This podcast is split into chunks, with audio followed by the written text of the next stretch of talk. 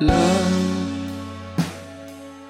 I need you to love.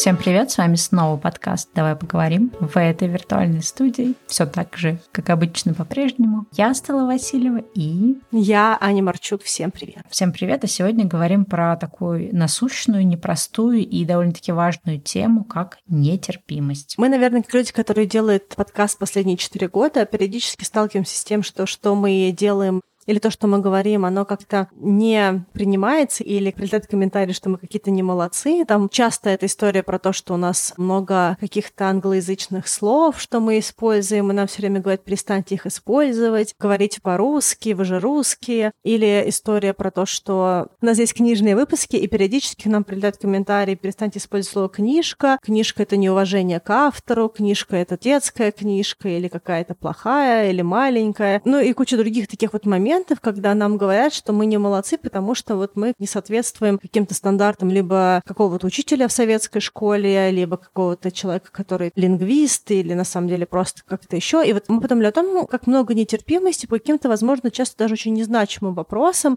всегда ли они оправданы, и когда мы бываем тоже нетерпимы и прочее. Здесь такая история про то, что ты, например, 200 выпусков молодец, а, или ты 199 выпусков молодец, а на 200 уже не очень. И почему это нетерпимость? Потому что в момент, когда человек что-то такое испытывает, например, мы сказали слово книга, книжка, его, допустим, до этого момента все устраивало, а тут просто он прям чувствует, что его настолько сильно переполняют эмоции, что он не может с ними никак справиться, и он нам об этом пишет. И если подумать про любые какие-то ситуации, где каждый из нас сталкивается с нетерпимостью, имеется в виду не обязательно даже по отношению к нам, а когда мы по отношению к чему-то испытываем это прям такое бомбящее состояние, потому что все мы в этом состоянии бываем. Мы не говорим о том, что есть какие-то такие вот мифические, знаешь, наши подписчики, которые, вот, значит, эту нетерпимость в нашу сторону кидают, а мы с Аней такие белые, пушистые, прекрасные. Нет, мы все тоже довольно-таки можем по-разному проявлять в тех или иных ситуациях нетерпимость, да, есть какая-то глобальная нетерпимость, допустим, нетерпимость к людям другой веры, расы и так далее. Есть какая-то нетерпимость, например, ситуативная, когда мы какую-то ситуацию воспринимаем только так, как мы ее воспринимаем, и не можем принять, что другие люди видят ее иначе. И также бывают какие-то совсем вот мелкие бытовые вещи, человек неправильно делает ударение, или, например, какой-нибудь глагол из «тся» пишет без мягкого знака, и я знаю, что у некоторых людей просто начинается мега бомбежка, и они прям не могут пройти мимо этого. Почему мы хотим про эту нетерпимость поговорить? Потому что, ну, вообще, если так издалека зайти, в мире довольно-таки много агрессии, было было бы классно, если люди были бы нежнее, добрее друг к другу, ну и, собственно, к самим себе тоже. И вот эта вот резкая нетерпимость, импульсивность в таком негативном ключе, невозможность выносить другого человека, невозможность выносить то, что другой человек как-то иначе выглядит, иначе говорит, иначе думает, иначе поступает, вот эта вот невыносимость это все видеть и принимать, она, в общем-то, и есть нетерпимость. И несмотря на то, что другой человек тоже страдает, когда мы на него выливаем свою какую-то реакцию, но мы сами тоже от этого очень сильно страдаем и мучаемся, даже если мы этого не осознаем, потому что когда тебе в мире очень много чего бесит, то тебе гораздо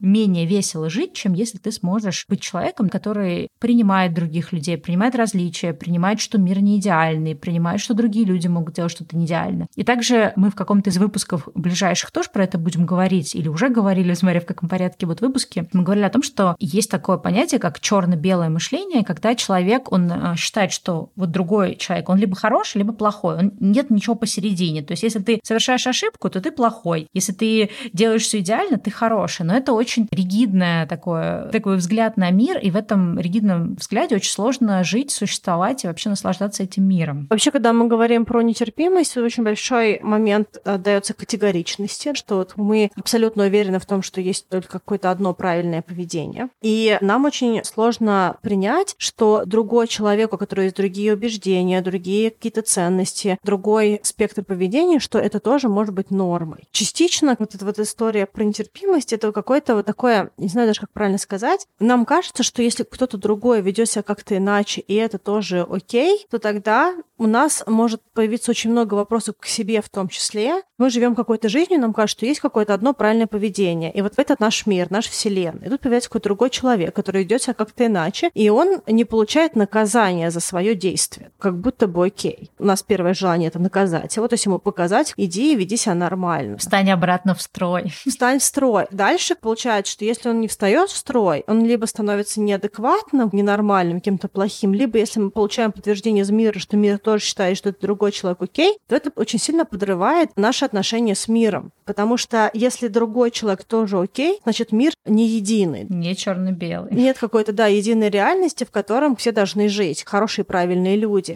Так правильно, так неправильно. Ну да, и получается такая вот сложная мыслительная история. Окей, если есть более чем одна правильная реальность, ну, правильная в кавычках, какая-то вот неосуждаемая реальность, а точно ли та реальность, которую я для себя выбираю, это та реальность, которую я хотел бы? А что я еще мог бы хотеть в этой реальности? А мог бы я поступать как-то иначе и тоже быть окей в этой реальности? И дальше это очень сильно саботирует, на самом деле, ощущение себя, вызывает очень много фрустрации. И мне кажется, что вот эти вот все вопросы такого категоричного человека, которому кажется, что мир черно-белый, это очень сильное разрушение его самости, разрушение его идентичности, какой-то конфликт идентичности, потому что было понятно, что хорошо, а что плохо, а теперь совсем непонятно, что хорошо и что плохо, и самое главное, непонятно, где я вообще вот на этом спектре хорошести и нехорошести. С этим очень тяжело, да, то есть получается, что это очень сильно осложняет реальность, которая достаточно удобна была раньше. Дальше человеку нужно принимать какие-то решения, оставаться в своей вот этого черно-белой ментальности или идти на очень сложную тропу понимания того, что мир какой-то более комплексный и что больше, чем одна вещь является окейной.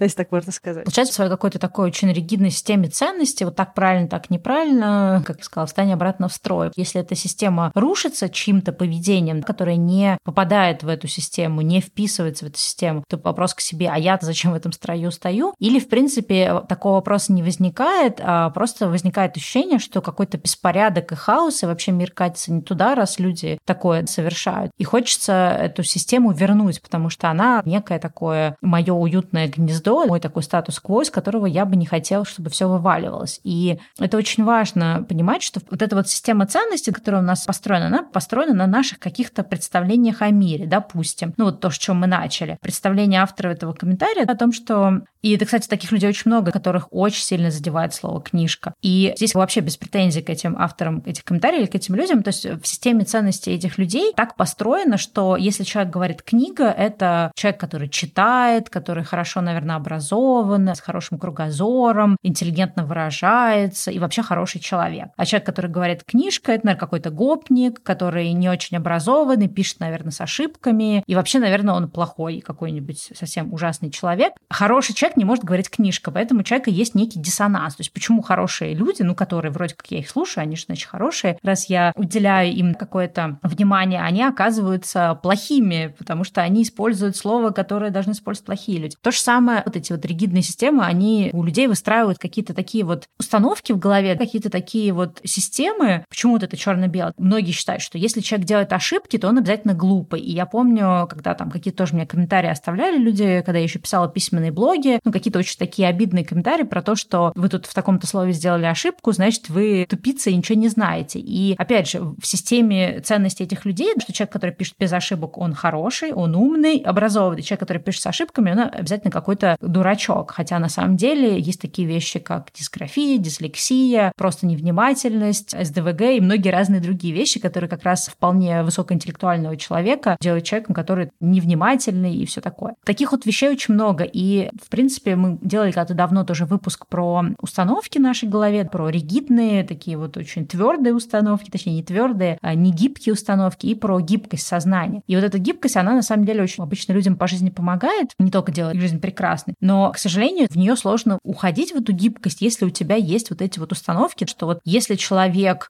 женщина замужем с детьми, значит, с ней все ок. Если она не замужем или, не дай бог, замужем, но child-free, значит, с ней что-то не так. И на самом деле вот эта вся нетерпимость, она строится на том, что у человека есть какое-то свое представление о том, кто плохой, кто хороший, но это представление не базируется на каких-то абсолютах или реальных каких-то вещах, доказанных наукой или чем-то, просто базируется на каких-то установках, которые вообще непонятны. Точнее, понятно, но непонятно, почему человек решил, что вот по-другому нельзя, и только моя установка правильная. Вторая вещь тоже тоже на тему нетерпимости. Это история про перфектность когда мы люди, которые считают, что мы должны вести себя идеально, иначе у нас будет очень много последствий. Мне очень нравится, как Берне Браун сказала, когда она говорила про перфекционизм, что это ощущение, что если я все буду делать правильно, меня никто не отругает и не сделает мне больно. Поэтому я буду перфекционистом для того, чтобы мне не было больно. И вот нетерпимость — это такая история, когда у нас есть очень высокая и очень сложная планка. Когда я говорю высокая, я не имею в виду, что это хорошо. Это не на спектре хорошо хорошо-плохо. Это история про то, что у нас есть какое-то понимание того, куда попадают хорошие люди, люди, которых мы можем ценить и уважать. Ну или какие-то другие слова, которые мы для себя определяем, когда мы принимаем решения о людях. И дальше все люди обладают какими-то критериями. Для кого-то это история про то, что, как ты сказала, человек пишет правильно или неправильно. Для кого-то это история про то, что человек быстро думает или медленно, или быстро говорит или медленно. Для кого-то история про то, человек чисто одет или так себе неряшливый. И тут может быть история история про то, что который очень хорошо одет, может считаться плохим человеком, а который неряшлив, скорее всего, он очень умный и больше внимания уделяет внутреннему наполнению, к примеру. Ну, или бы наоборот. Кому-то кажется, что человек хорошо одет, значит, вот он постарался. Если плохо, вот не постарался, какой-то такой лентяй. Или не уважает окружающих. Да, в этом перфекционизме очень много тревожности. Почему эта нетерпимость тоже появляется? Когда мы видим что-то, что не соответствует нашему какому-то правильному критерию, это вызывает у нас очень много внутреннего диссонанса, потому что мы сталкиваемся с неидеальностью. И само по себе столкновение с неидеальностью вызывает очень много неприятных чувств, потому что есть какие-то люди, которые вот живут, и они как будто бы не стараются вписаться в правильность этого мира. Тут, во-первых, диссонанс из-за того, что мы хотим, чтобы все были перфектны, ну, либо нам кажется, что хорошие люди, они должны попадать в критерию нашей субъективной перфектности. Еще раз скажу, у каждого она своя. Есть какие-то вещи, которые каждому из нас сложно пережить. Мне, допустим, очень тяжело с людьми, которые говорят медленно. То есть мне все время хочется ускорять. Я просто вот очень терпима к медленному диалогу или к диалогу, когда ситуация развивается очень медленно. Мне хочется сказать, да я уже поняла, короче, что нужно-то. Когда история развивается, развивается, развивается, развивается. Я сейчас хожу на греблю, и меня очень сильно вскрывает. И, получается, уже месяц отходила первый уровень гребли, когда мы восьмером гребем. И сейчас мы перешли, хочется сказать, в лодку. Надеюсь, никого не ущемит слово лодка, потому что я не знаю, как правильно сказать, то, в чем мы ездим. Но там четыре человека. Байдарка? Ну, может быть, байдарка, может быть, не знаю, еще что-то. Я не очень хорошо разбираюсь. Как по-английски кану?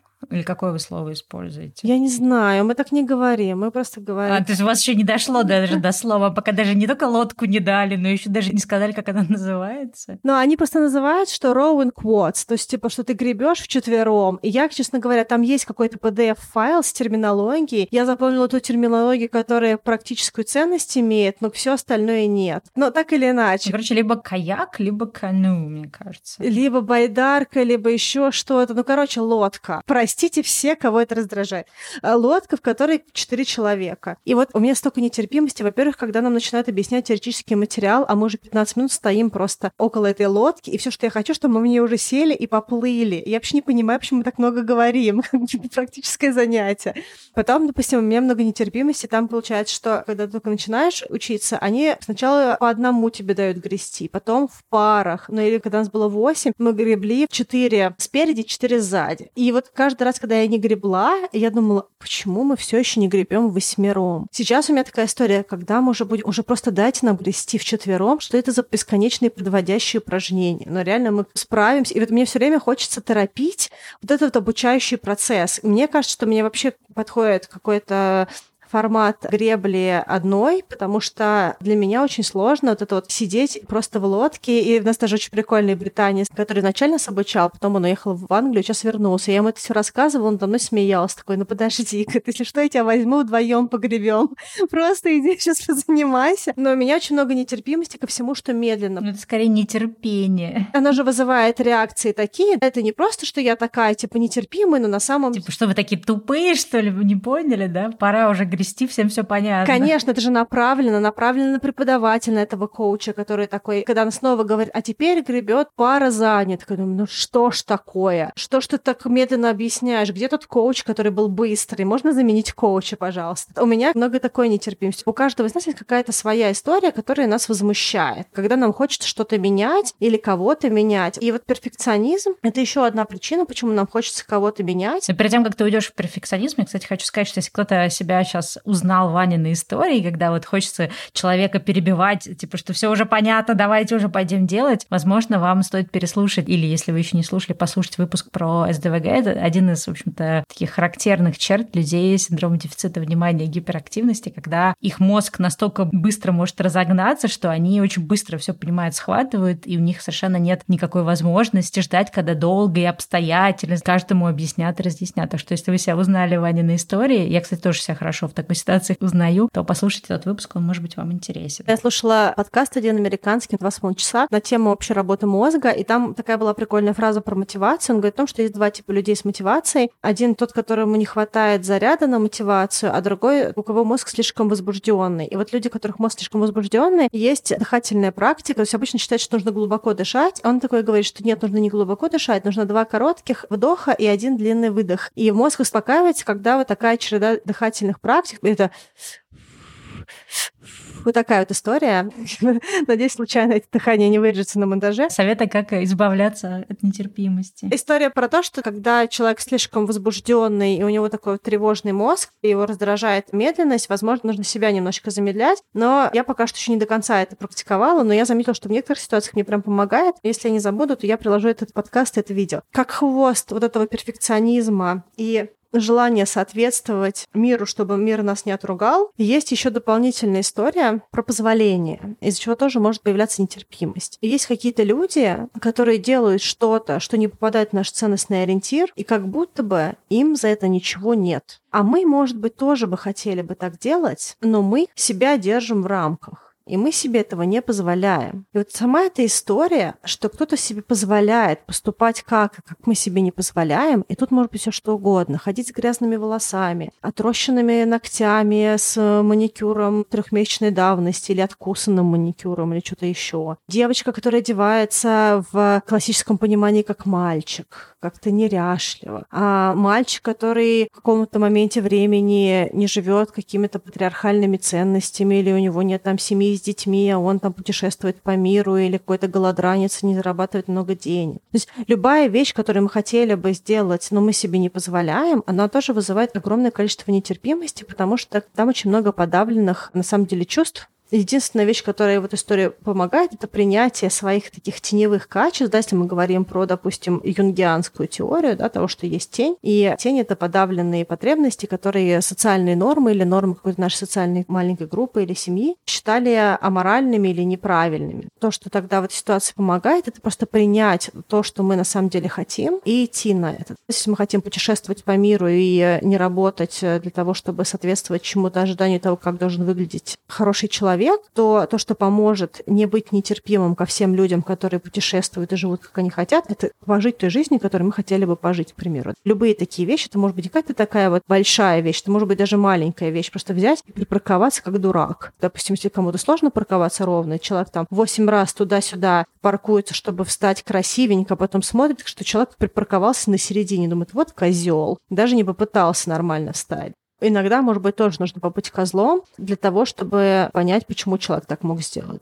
Такие Мне вещи. очень нравится, кстати, твой заход про перфектность и вообще стремление к идеальности. У нас тоже, кстати, был, мне кажется, выпуск про стремление к такому нездоровому перфекционизму. Опять же, часто перфекционизм воспринимается как что-то положительное. Это человек, который молодцуля, и все у него хорошо, и все время пятерочка с плюсом. Но вообще, на самом деле, это нездоровая тенденция, немножечко такая психически нездоровая, в том смысле, что с ней приходит очень много вот этой тревоги про то, что Аня говорила, очень такое некомфортное состояние. То есть это стремление к перфекционизму, оно всегда, в общем-то, не про удовольствие от жизни. И, казалось бы, при чем здесь удовольствие от жизни? Я же на других людей смотрю и думаю, как им нужно себя вести, или выхожу из себя, когда они делают что-то или являются кем-то, что я не могу принять. Но на самом деле люди, которые очень нетерпимы, особенно к ошибкам других людей, к неидеальности другой, к оплошностям других людей, они, скорее всего, очень нетерпимы к себе тоже. Поэтому вот если вы ощущаете, что у вас, например, нетерпимость по отношению к другим людям зашкаливает, именно нетерпимость не в контексте, как там история про лодку, которую Аня рассказывала, это немножко все таки нетерпимость из разряда нетерпеливости. А если это нетерпимость из разряда порицания других людей, или у нас тоже в свое время был выпуск такой «Шейминг во благо», тоже очень классный, послушайте, если не слушали его. То есть когда у нас есть желание как-то критиковать людей или писать другим людям. Ну, то есть если вот вернуться к этой ситуации с книжкой, очень хорошо понимаю, действительно бывают какие-то вещи, которые, ну, прям сильно бомбят. Но если прорефлексировать эту ситуацию, как же сложно на самом деле жить вот этому человеку, которого бомбит. Ну, то есть,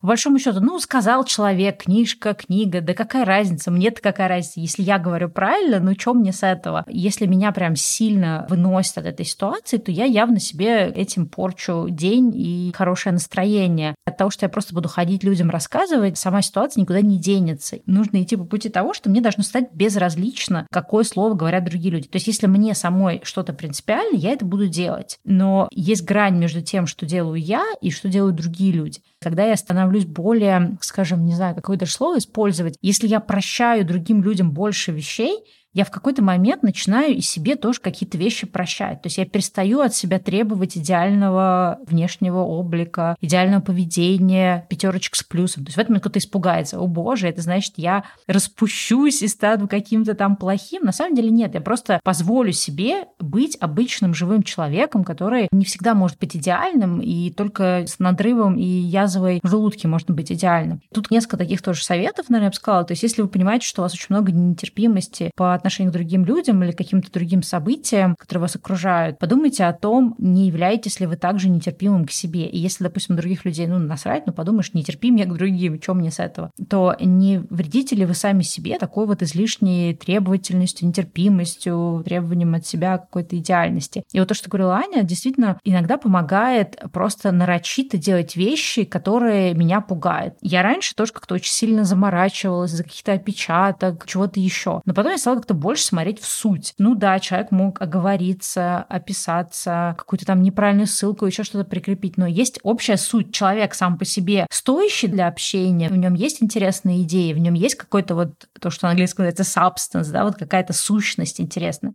Если она есть, то все остальное не важно. Он может говорить медленно, меня может это бесить, но я не буду из-за этого выходить из себя или сообщать ему. Или этот человек может быть человеком, который все время опаздывает. Я очень не люблю людей, которые опаздывают, этом я понимаю, что этот человек мне ценит другими вещами. То есть я просто принимаю его, во всех его каких-то вот проявлениях. И начиная с таких мелких вещей, ты потом начинаешь расширять свою толерантность, свое принятие других людей на очень много разных событий. И у тебя перестают какие-то бесить вещи, которые раньше могли бесить. То есть я вот мы с Аней тоже обсуждали разные ситуации, я, может быть, тоже позже приведем пример. И я сказала о том, что вот я про одну ситуацию думала и поняла, что раньше бы она меня сильно бы выбесила, а сейчас я понимаю, что она меня вообще... То есть я вообще не вибрирую на эту тему, и что-то во мне поменялось, что добавило добавило мне гораздо больше терпимости. И на самом деле мне от этого жить легче, то есть в моей жизни меньше таких вот стрессовых моментов. Еще, знаешь, такая здесь есть история. Я про себя тоже замечала, что у меня были какие-то моменты, что я каким-то вещам была нетерпима, и я даже, вот, знаешь, кому-то что-то говорила. То есть я прям комментировала какую-то вещь у другого человека, и потом я что-то размышляла, думаю, блин, а почему я вообще эту ситуацию выбрала как-то в нее вовлекаться, эту борьбу взяла на себя? Почему я не могла просто проехать мимо? Такая тоже вот история у меня была, что то, куда я пошла в своей рефлексии. Нам иногда кажется, что если кто-то совершает какую-то ошибку, то мы должны быть тем человеком,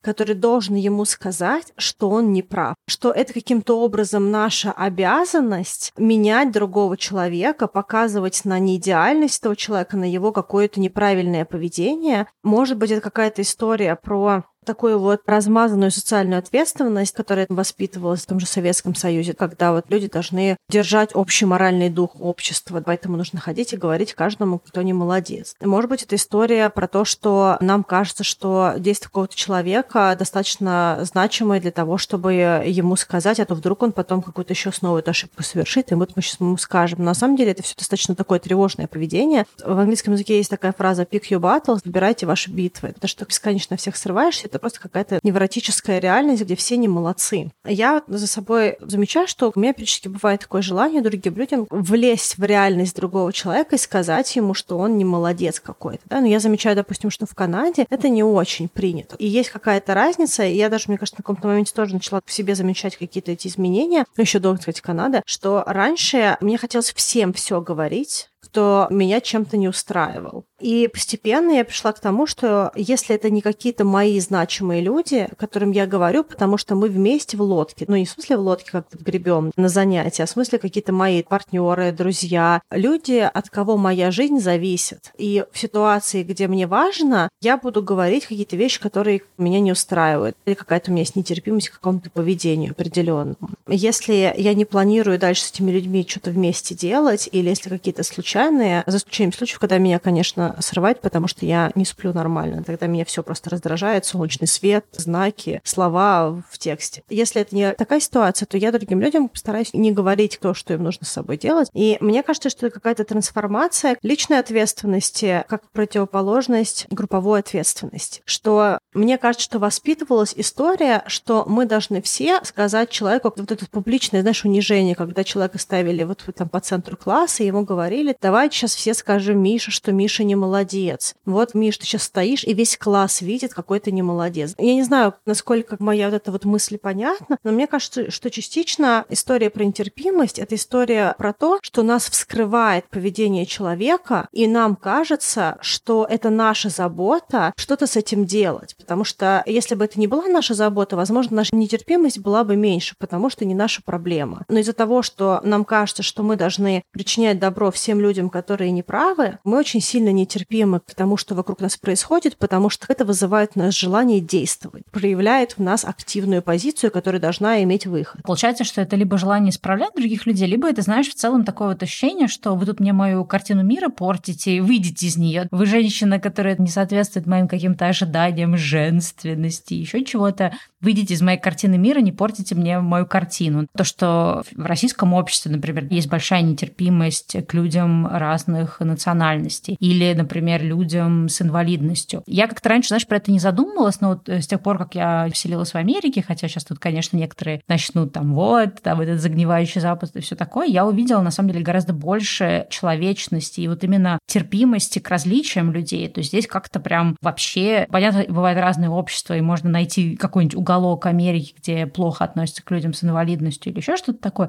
Но здесь, конечно, вот уровень терпимости гораздо выше ко всяким отличиям людей, к разным каким-то особенностям людей, ну уж не говоря там про всякие национальности, сексуальные предпочтения и все такое. И это, конечно, очень заметно на контрасте, что люди здесь не пытаются, типа, вот мой мир такой, значит, в моем мире вот такие-то люди с таким-то верованием такого-то цвета кожи и физических возможностей, и вот все остальные люди, да, которые этому не соответствуют, пожалуйста, выйдите из этого круга, я вас видеть не хочу. Это же про что вообще? Это про то, что мир должен плясать под мою дудку, и люди должны говорить, делать, выглядеть так, как хочу я, а если они делают что-то, что мне не нравится, то нет. Немножко такой, знаешь, про какой-то тоже инфантилизм, про то, что люди мне что-то должны, про то, что люди должны мне каким-то образом выглядеть. Я помню тоже, знаешь, недавно смотрела тоже споры про то, что блогерам часто присылают комментарии про то, что там вы как-то не так выглядите. Ну, я, собственно, сама это знаю, у меня на YouTube-канале постоянно такие комментарии. И каждый раз, когда ты, кстати, пытаешься как-то людям сказать, что, ну, вообще-то мне не очень интересно ваше мнение, люди очень обижаются и находят какие-то способы продолжить этот диалог. И, кстати, один из аргументов есть из разряда, что, ну, на вас неприятно смотреть. И ты такой, ну как бы, чувак, как мне объяснить тебе, что мир не крутится вокруг тебя? Люди в интернете не существуют для того, чтобы тебе было приятно на них смотреть, тебе было приятно их слушать. Они существуют, чтобы делать что-то, что отзывается у какой-то аудитории. Если ты чувствуешь, что у тебя это не отзывается, ну, есть как бы миллионы других креаторов, ты можешь просто сделать в сторону. Ну и прежде всего они существуют для того, чтобы делать то, что им важно. Но вопрос для меня даже не в том, что ты должен идти и вот так вот перебирать людей. Так, этот выглядит как-то фигово. Так, у этот странных наклонностей. Так, это вообще child-free. Так, а это вообще не замужем. А этот мужик как-то странно, у него ногти накрашены. А вот этот волосы какого-то не того цвета, седину не закрасил. Мой посыл не про то, что ходите, перебирайте людей, пока вы не найдете свой идеальный мирок с идеальными людьми, а про то, что почему мне вообще так важно, чтобы люди были по какой-то копирке, придуманной в моей голове, выточены. А если они под эту копирку не скопированы, под этот шаблончик не выточены, то я их не могу воспринять. То есть почему вот людям с нетерпимостью кажется, что все остальные, кто не вписывается в их картину мира, вообще не имеют права на жизнь или как минимум не имеют права на то, чтобы существовать в их каком-то поле зрения, что ли. Да, мне кажется, что это такая тоже история про то, что мир, который мне не соответствует, он э, небезопасен, и поэтому я хочу, чтобы мир был по моему стандарту.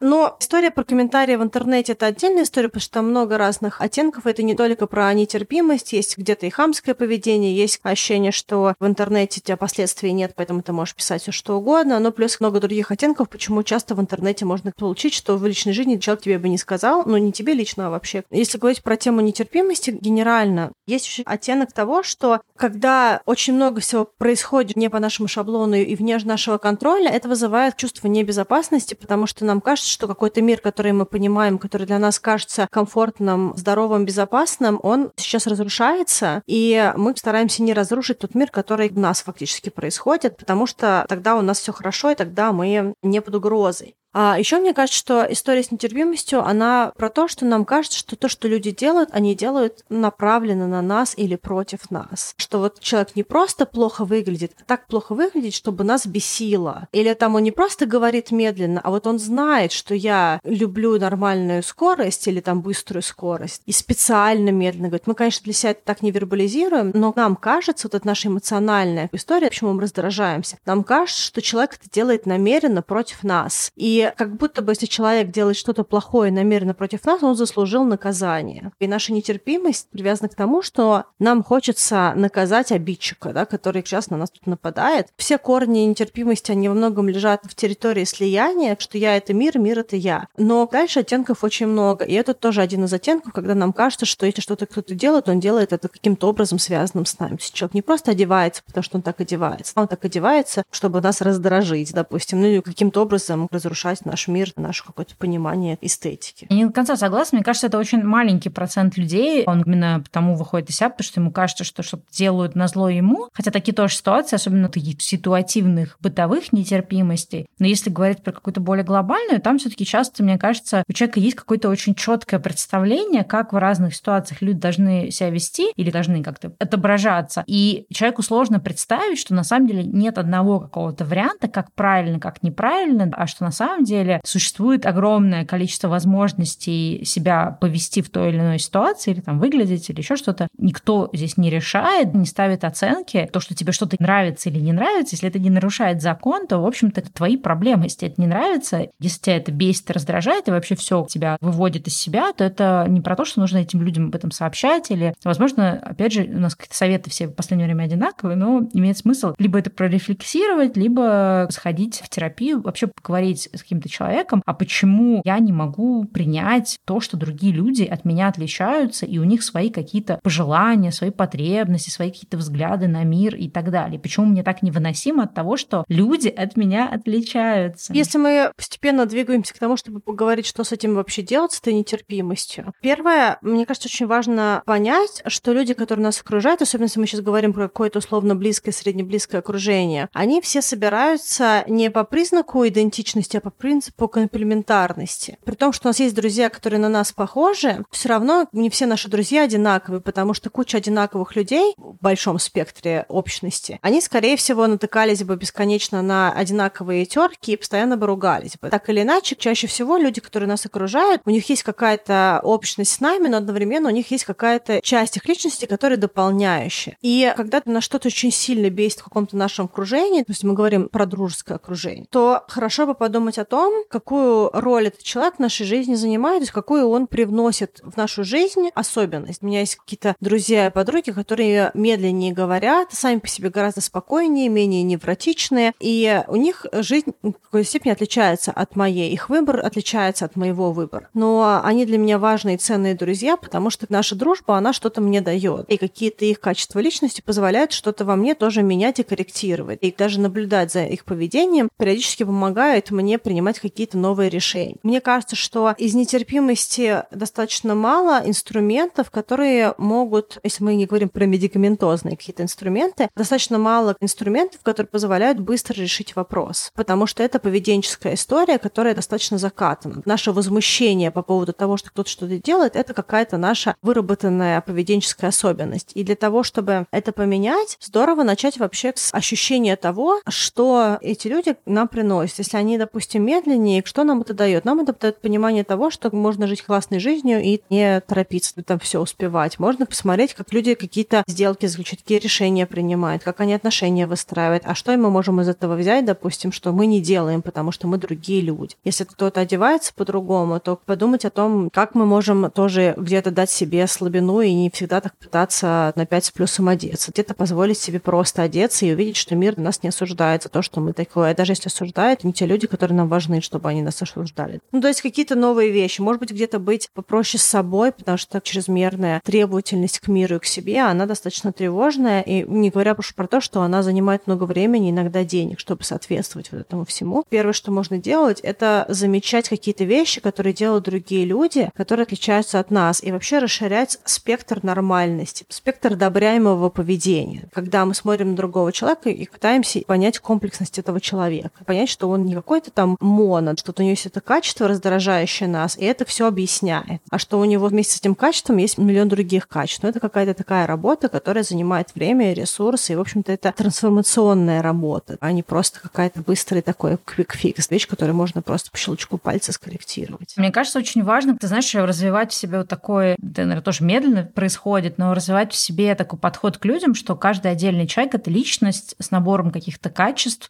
как положительных, так и отрицательных, хотя тоже вопрос о судьи кто, кто решает, что отрицательное, но в том числе каких-то качеств очень приятных нам, очень важных, ценных для нас, ну и также бесячих каких-то качеств. Дальше за нами выбирать, общаться только с людьми, у которых 99,9% идеальных качеств и 0,00 бесячих, или общаться с людьми, у которых там 50 на 50, в зависимости от того, вот как Аня говорила, подумать, что нам дает это вот эта половина. Но так или иначе, в любом случае, очень важно первым шагом принять, что люди — это набор набор разных таких вот вещей. И также важно не объединять людей в группы. То есть, если вы думаете, что человек совершает опечатки, значит, он несерьезный. Или если человек опоздал на встречу, значит, он не ответственно, я бы даже сказала так вот глобально, все люди, опаздывающие на встречу, это несерьезные работники. Или все люди с таким-то цветом кожи отличаются каким-то низким или высоким интеллектом. Или все религиозные люди обязательно такие-то, такие-то, значит, атеисты такие-то, такие. То есть если вы делите людей на группы, это уже путь в никуда, потому что вы себя лишаете возможности познакомиться с богатым миром другого человека, с возможностью раскрыть его. Потому что каждый из нас, если подумать, наверняка вспомнит какую-то ситуацию, когда, например, с первого взгляда мы как-то себе составили какое-то представление о человеке и решили, что он такой-то такой-то, а он потом оказался совсем другим. И, собственно, откуда вообще берется толерантность и как постепенно уходит нетерпимость, то есть чем больше ты контактируешь с разными людьми, людьми и ближе, глубже с ними знакомишься, тем ты с удивлением замечаешь, что да, представители такой-то национальности, несмотря на все стереотипы, могут быть очень разными. Или представители такой-то религии могут быть тоже очень разными. Ну и дальше вы можешь увидеть, что мужчины все разные, женщины все разные, и кто-то еще тоже все разные. Есть разные матери, разные отцы и так далее. И чем больше ты как-то для себя открываешь мир того, что люди разные, ну, еще такое важное тоже качество, тебе должно быть интересно узнавать людей. То есть есть ты не общаешься людей с позиции, о, я все про всех знаю, значит, вот про этого человека я всю картину составил, свои какие-то ожидания сформировал, и дальше мне не интересно, а что там в реально стоит за человеком. Следующий пункт очень важный, это то, что ты не действуешь все время, исходя из того, что ты все про всех знаешь. Есть даже такие исследования, мне кажется, мы про это говорили в одном из выпусков про когнитивные искажения, про то, что люди часто другим, когда, например, что-то происходит плохое, люди всегда, допустим, кто-то опоздал на встречу, люди всегда думают, что если другой человек опоздал, то он опоздал по каким-то несерьезным причинам, он не ответственный, ему было наплевать, он не собранный и так далее. А если я куда-то опоздал, то обязательно какая-то очень была важная причина, форс-мажор и так далее. То есть люди всегда склонны себя оправдывать, а других, наоборот, больше критиковать и считать, что они, ну, у них не было серьезной причины. В принципе, допуская такую мысль, ну, допустим, вот вы едете на машине, кто-то вас подрезал, и вы думаете, такие, вот урод, наверное, короче, просто фиговый водитель, или как часто тоже любят все эти стереотипы, ой, наверное, баб за рулем, или какой-нибудь, или дед за рулем, еще что-то. Но на самом деле мы вообще не знаем, может быть, этот человек всегда водит хорошо, но сейчас вот что-то произошло, и он как-то не очень... У меня самой такое бывает, что иногда едешь, едешь, едешь нормально, и потом такой, блин, что-то я фигню какую-то совершил. Хотя вполне давно вожу и нормально вожу. То есть любой человек, и, соответственно, тот человек, который попал именно в тот момент, когда я что-то такое ужасное сделал, думаю, господи, наверное, ужасный водитель. Абсолютно это не факт. То есть нельзя по одному какому-то случаю судить о человеке. Или по какой-то ситуации, где мы не знаем, что стоит за этой ситуацией, делать вывод опыт и составлять полную картину, не давая даже человеку как-то себя представить. Но это особенно важно, когда нам наша нетерпимость не позволяет даже идти на контакт с людьми, когда мы решаем, так, с этими людьми такой-то национальности я общаться не хочу, потому что они такие-то такие, это мне не подходит, значит, с этими это мне не подходит.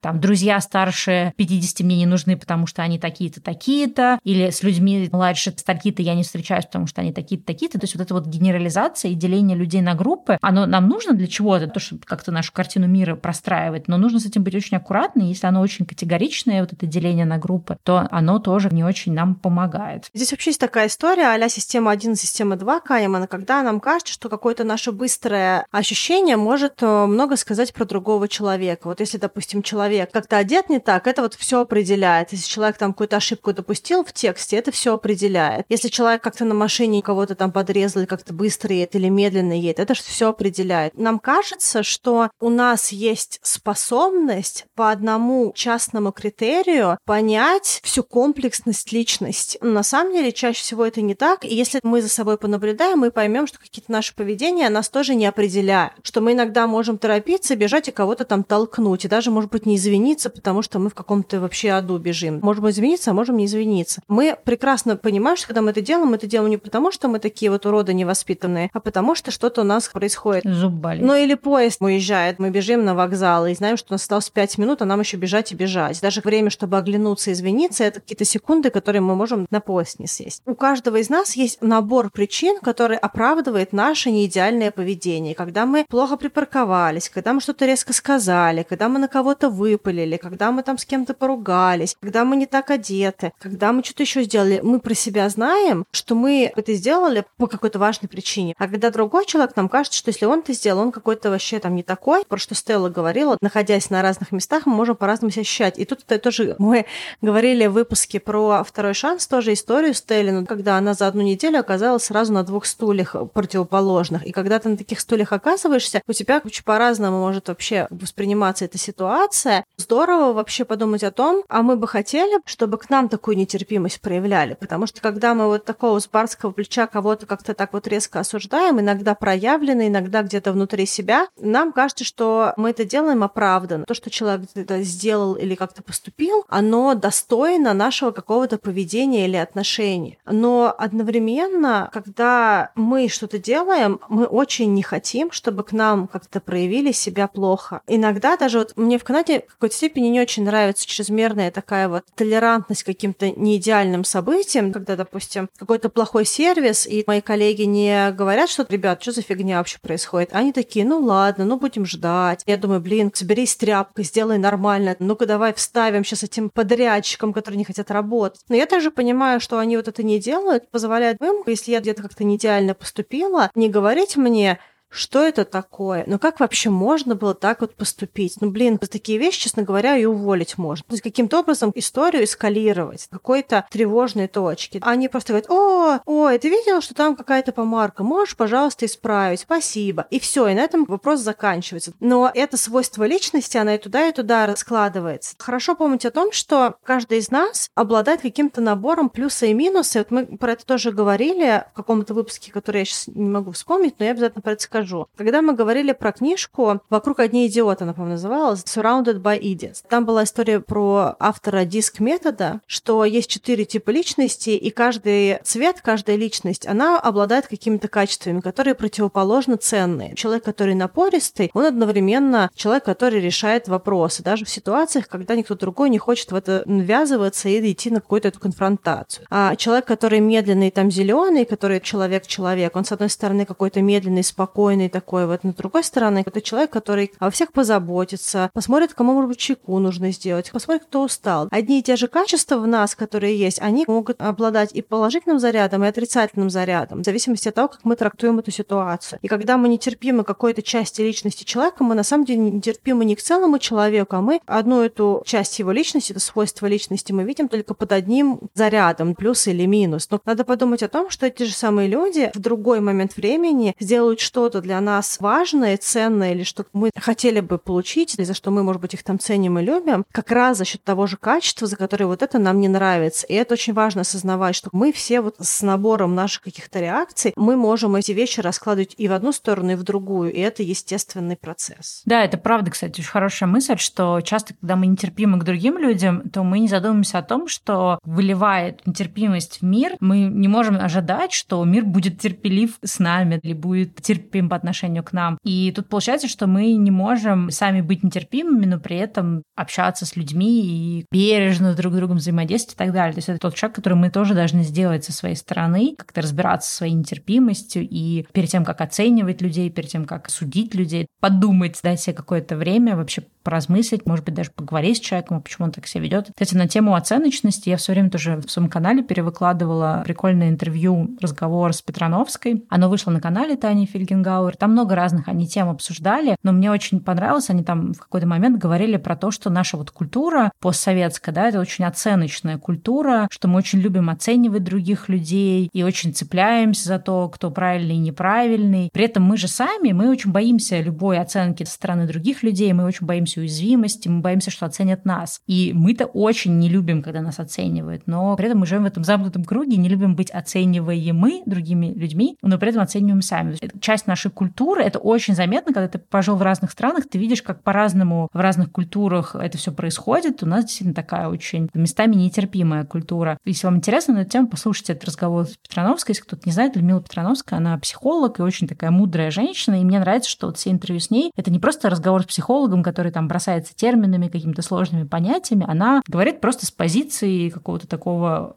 умудренного жизненным опытом и при этом очень такого какого-то человечного человека, но при этом в этой человечности очень много уязвимости, правды, каких-то вот открытых чувств, то есть не просто «О, я всех люблю, давайте там возьмемся за руки», то есть там вот этого нет. Она вот какая-то там очень настоящая, вот, поэтому тоже, наверное, приложим, это интервью очень интересное. И вот мне понравилось, да, про то, что, в принципе, это тоже часть нашей культуры, поэтому если мы как-то в этом выпуске сегодня, может, кто-то почувствовал себя некомфортно, что мы как-то повесили на вас ярлык нетерпимых или еще что-то такое, мы, конечно, получается, тоже в некотором смысле проявили какую-то нетерпимость к нетерпимым людям, замкнутый круг, но так или иначе мы не хотели навешивать ярлыки или как-то показывать на кого-то пальцами, потому что люди принимают, что это часть нашей культуры, и очень сложно из этого выбираться, потому что мы живем в мире, в обществе, где нас оценивают и нам все время указывают, какими быть. И, конечно же, мы в ответ тоже это делаем. Когда ты переселяешься в другую культуру, то, что я как раз Аня рассказывала, что я вот поняла, что я сама стала более терпимой за последние четыре года каким-то таким вещам, потому что ты понимаешь, что в обществе этого нет, и ты сам много чего, что ты делал раньше, что тоже не делаешь. Как-то ты вот становишься каким-то более бережным даже по отношению к незнакомым людям. Тут тоже есть, чтобы не говорить про то, что вот есть Россия плохая, Америка, Канада хорошая, я вижу, что есть очень много нетерпимости здесь тоже, но она просто нетерпима к другим вещам. Тут есть очень сильно полярные идеологические нетерпимости, и они прям очень сильно заметны. Это просто не такая бытовая нетерпимость, с которой мы часто сталкиваемся, и поэтому она не настолько сильно отравляет нашу бытовую действительность. При том, что ты можешь жить свою жизнь, и если ты не являешься частью какого-то активного, отстающего позиции какой-то социальной группы человека, то ты можешь вообще не сталкиваться с какой-то другой нетерпимостью, потому что ты можешь просто находиться в рамках своей какой-то социальной группы, достаточно не единой, что люди разных религий, разных рас, разных предпочтений, разного всего, и при этом вы можете нормально взаимодействовать. Если вы не наступаете на болезненные для общества точки, где нетерпимость, она манифестирует. Но так или иначе, вот эта бытовая нетерпимость, с которой сталкиваемся мы, когда мы росли или в школе, она имеет свой определенный след культурный. Это не только Россия, это также много других стран второго и третьего мира, потому что там гораздо больше выживательных стратегий, гораздо больше фильтров, которые нужно включить для того, чтобы чтобы оказаться в правильном месте, в правильной социальной группе. Скорее, я даже не сказала выживательность, скорее просто традиционность общества и какие-то такие определенные тоже пережитки, они, конечно, очень сильно влияют. Ну, то есть есть разные предпосылки. Я считаю, что выживательные тоже, потому что тебе нужно правильно сложиться, когда ты живешь. Ты должен в правильной группе оказаться, чтобы у тебя правильная карьера случилась. Есть разные какие-то особенности, которые заставляют тебя включать больше фильтров, когда ты живешь своей жизни, и больше разделять людей на разные блоки, потому что это твой критерий для того, чтобы существовать. Но так или иначе, если мы говорим про работу над собой, это не обязательное условие, и чем более спокойное общество, генерально более расслабленное, тем меньше вот этой нетерпимости, потому что можно жить нормальной жизнью, находясь в такой серьезной тревожности. И отдельный кусок нетерпимости, я хотела сказать, она, скорее всего, может быть, не для всех людей будет близка, но часть людей, возможно, тоже затронет. Невыраженная нетерпимость, не в смысле того, что нужно орать на других людей, а в смысле подавления своих чувств, ведет к большей нетерпимости. Если есть что-то, что нас раздражает, то здорово бы с кем-то это проговорить, то есть это должно иметь выход. Это должно быть иметь либо вербальный выход, иногда даже здорово позвонить кому-то другу и просто скинуться. Если мы знаем, что у нас есть такие друзья, которым можно выразить то, что нас выбесило, это снижает следующую нетерпимость, наше яркое негативное проявление в отношении других людей. И даже какая-то сама ситуация,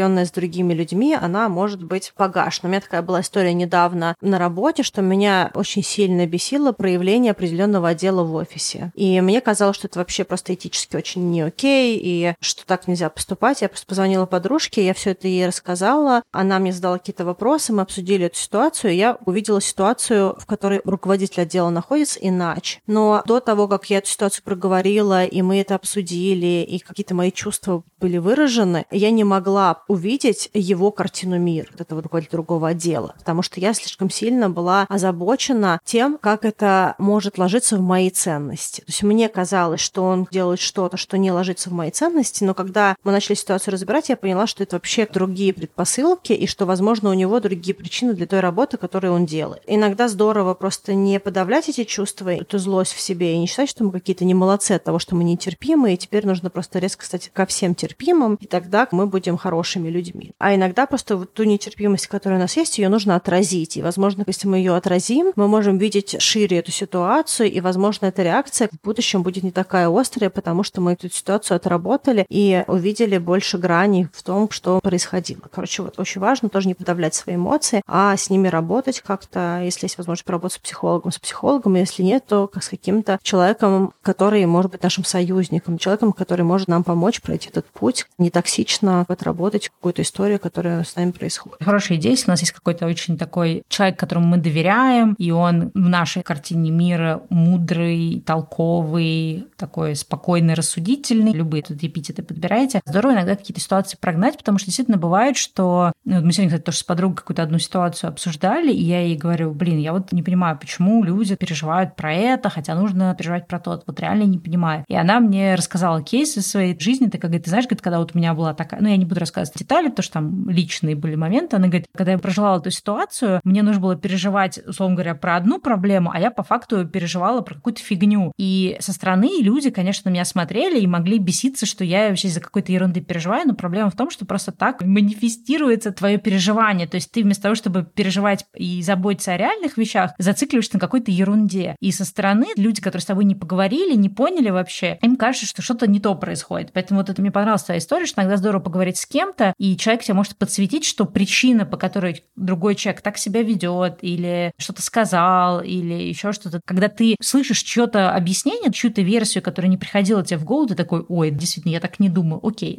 И тогда появляется больше понимания, что ли, другого человека, то есть иногда даже здорово какие-то штуки обсуждать и слышать дополнительные точки зрения, чтобы понять, а почему так человек себя ведет, и, возможно, это поможет помочь примириться, что ли, с этой ситуацией. В общем, в любом случае, желаем всем терпимости и того, чтобы люди вас не бесили. Понятно, что все равно мы все в разные моменты будем из-за чего-то пробешиваться, у нас будет гореть э, пуканчик и все такое. Ну, к сожалению, мир он такой сложный, разные штуки нам подкидывает. Без этого никуда, но если у нас получится быть чуть-чуть более терпимее, более бережнее друг с другом, с близкими, с неблизкими людьми, то от этого мир будет чуточку лучше и приятнее, несмотря на все странные события, которые происходят в мире. А я вам желаю больше самосострадания, любви к себе, понимания того, что мы все не идеальные, и проходить этот путь трансформации, расширения того, что происходит в этой жизни, расширения того, что окей, не окей, узнавание нового опыта, проживание нового опыта, узнавание новых людей с их историями, с ситуациями, с которыми складываются, и проживание в каком-то спокойном темпе. Дайте себе время, изменение отношения к каким-то вещам — это процесс. Иногда он происходит из нашего желания, иногда он происходит из того, что мы меняем локацию, меняем общество, в котором мы находимся, окружаемся другими людьми, и как-то органично это может произойти. Так или иначе, дайте себе время, не ругайте себя за какую-то нетерпимость, потому что это будет усугублять ситуацию и вызывать дополнительный негатив. Нетерпимы, нетерпимы, ну сорвались, ну сорвались, как-то выпалили, выпалили. Возможно, в следующий раз вы не выпалите. Работайте с психологом, если есть возможность, общайтесь с друзьями, если есть возможность, ищите соратников, которые позволят вам проживать ваш опыт и видеть новые сценарии в тех чувствах, которые вы испытываете, чтобы какие-то вещи, они не вызывали острых реакций, особенно если это какая-то вещь, которая не является для вас жизненно важной, ценной, и люди, которые вызывают у вас эти реакции, не являются для вас самыми близкими и этими людьми, с которыми вы не можете себе позволить не общаться. Пусть постепенно степень принятия и спокойствия в душе станет шире, а мы с вами услышимся в следующей неделе. Обнимаем. Всем пока и до встречи через неделю. Пока-пока. Пока. Love, I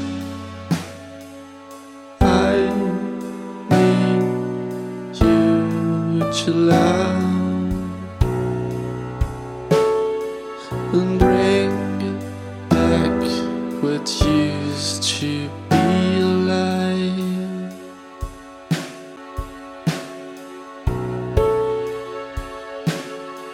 I just can't love